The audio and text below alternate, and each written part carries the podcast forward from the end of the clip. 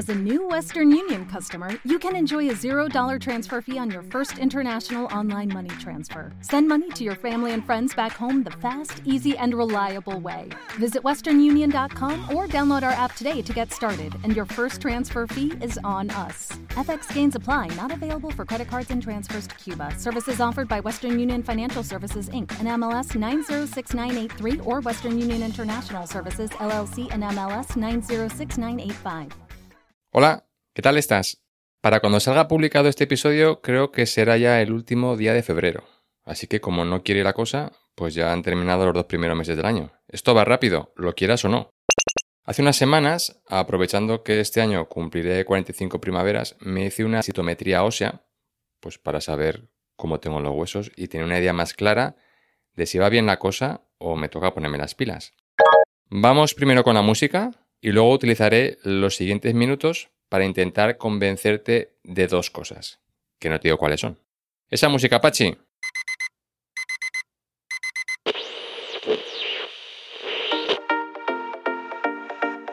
Frecuencia Fitness. El lugar de encuentro semanal para estar al día de todo lo relacionado con La nutrición, hábitos saludables y entrenamiento de fuerza. con Daniel Rubio. Frecuencia Fitness. El podcast de cada semana.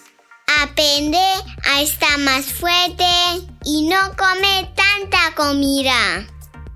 ¡Empezamos!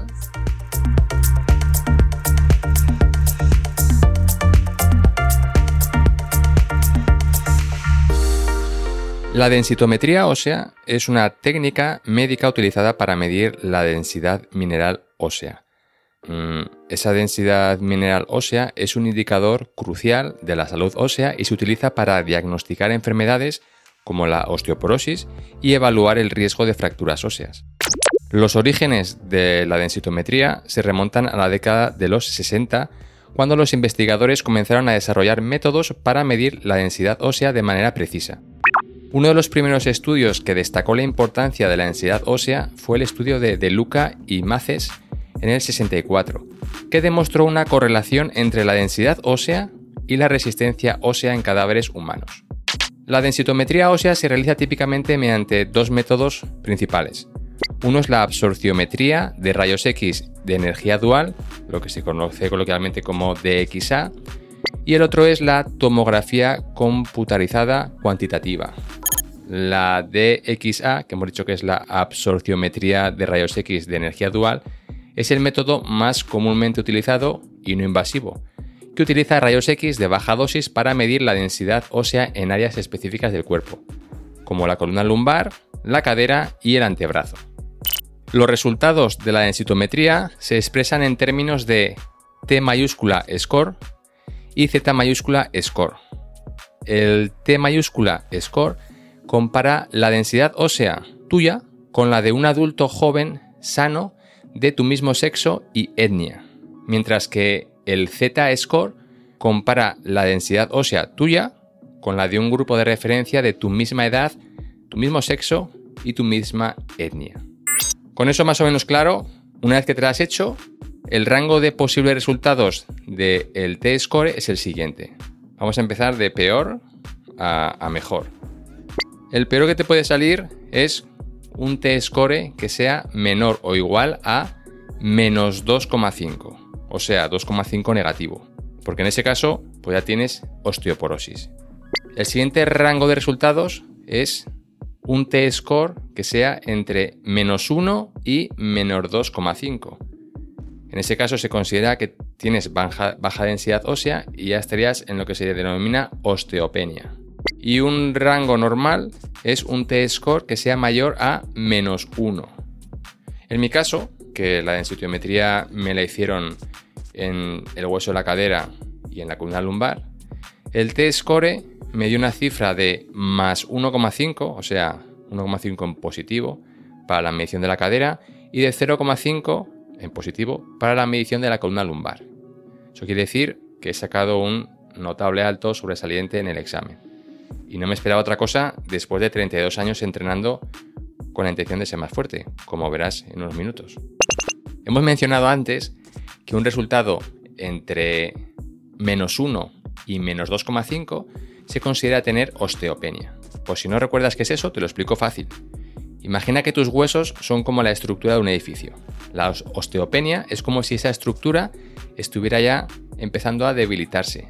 No es tan fuerte como solía ser al comienzo, cuando se construyó en el edificio.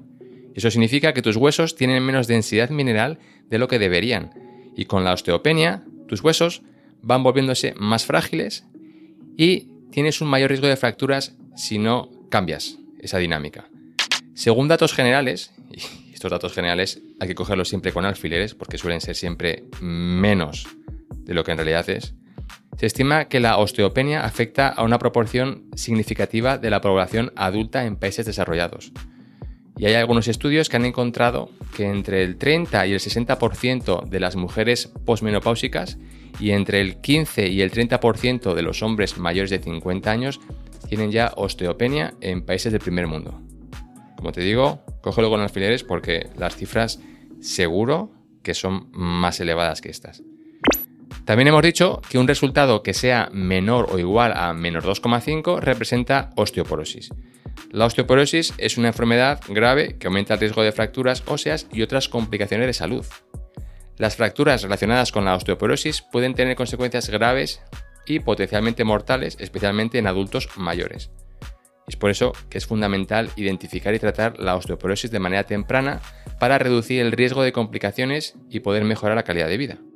Y se estima, de nuevo con alfileres, que entre el 10 y el 40% de las mujeres posmenopáusicas y entre el 3 y el 12% de los hombres mayores de 50 años tienen osteoporosis en países del primer mundo.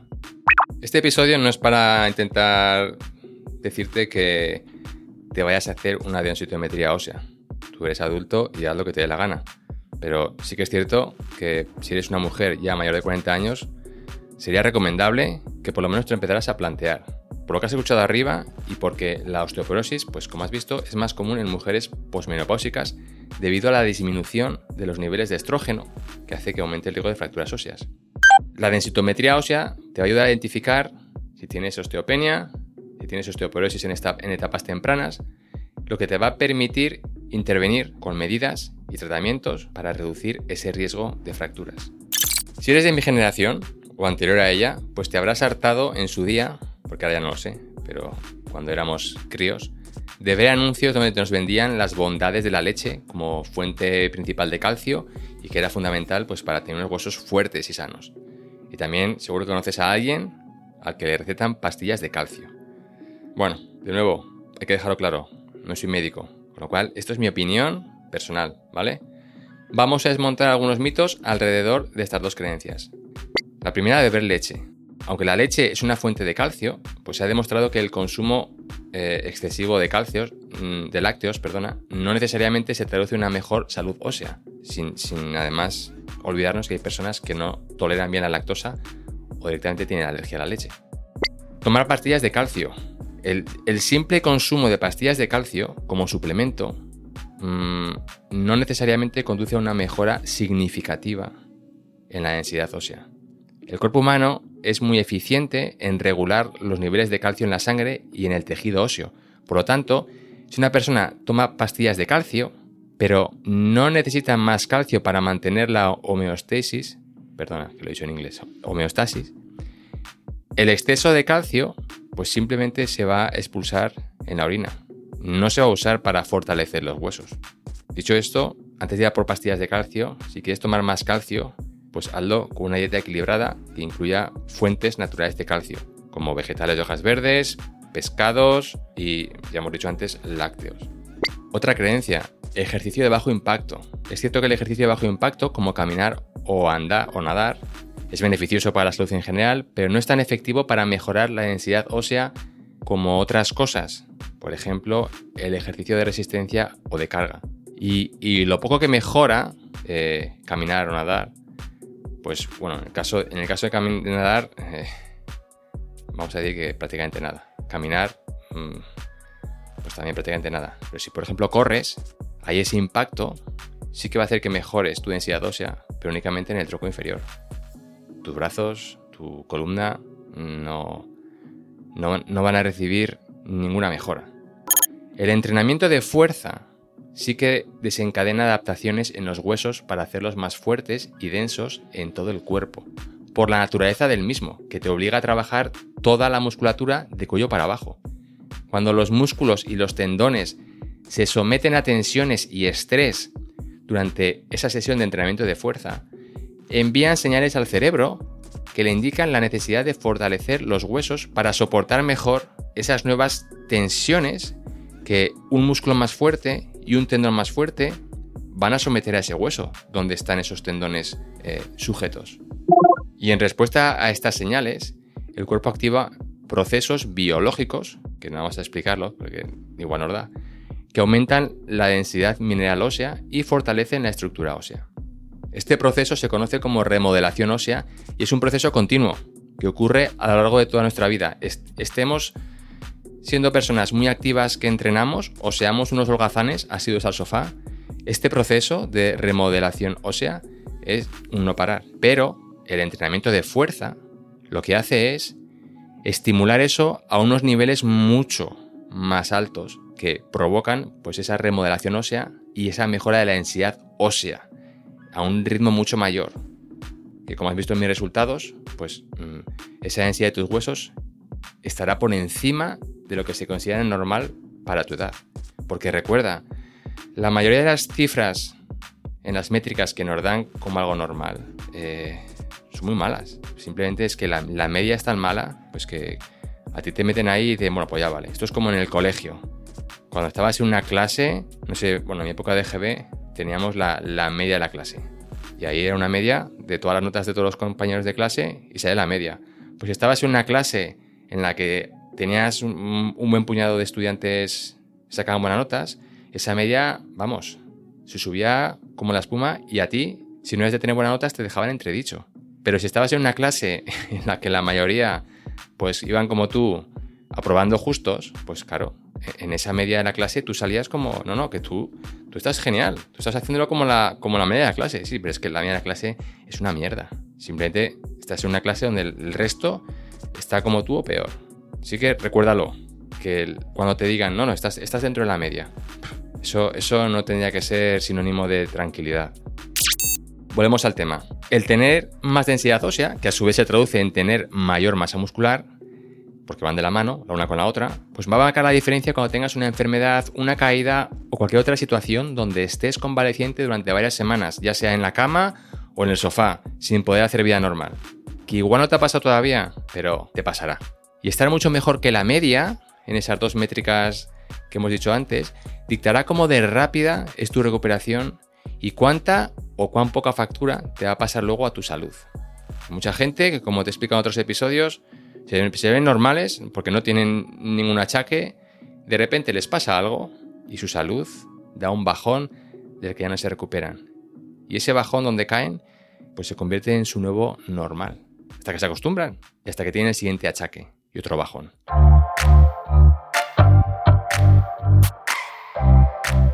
Mañana ya es 1 de marzo.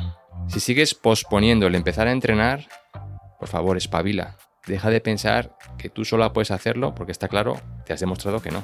Así que contrata los servicios de alguien, como yo, para que te guíe, te ayude y te aumente las opciones de que termines el 2024 en mejor posición y disposición la que tienes ahora. Antes de que vengan los lamentos, porque cuando vienen los lamentos ya es tarde. Pues eso es todo. Ya sabes que me encuentras en Instagram, bajo la cuenta de Frecuencia Fitness 40, con número. Puedes contactarme a través del correo electrónico a la dirección info arroba frecuenciafitness.com. Ahí me puedes contar tu caso en detalle y vemos si, terminamos trabajando juntos. Y si te gusta el episodio, pues ya sabes, compártelo en tus redes sociales, en WhatsApp, en Telegram, en TikTok, en, lo que sea que uses, en LinkedIn, cualquier otra aplicación que sea tu favorita. Y así ayudas a que el podcast siga creciendo de manera orgánica y exponencial como hasta ahora. Muchas gracias por tu compañía y nos vemos en 7 días. Chao.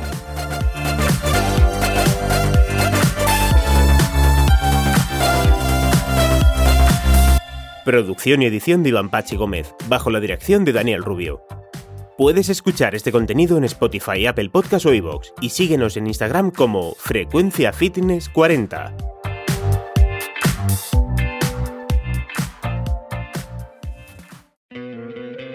¿No te encantaría tener 100 dólares extra en tu bolsillo? Haz que un experto bilingüe de TurboTax declare tus impuestos para el 31 de marzo y obtén 100 dólares de vuelta al instante. Porque no importa cuáles hayan sido tus logros del año pasado, TurboTax hace que cuenten. Obtén 100 dólares de vuelta y tus impuestos con 100% de precisión, solo con Intuit TurboTax. Debes declarar para el 31 de marzo. Crédito solo aplicable al costo de la presentación federal con TurboTax Full Service. Oferta sujeta a cambios o cancelación en cualquier momento.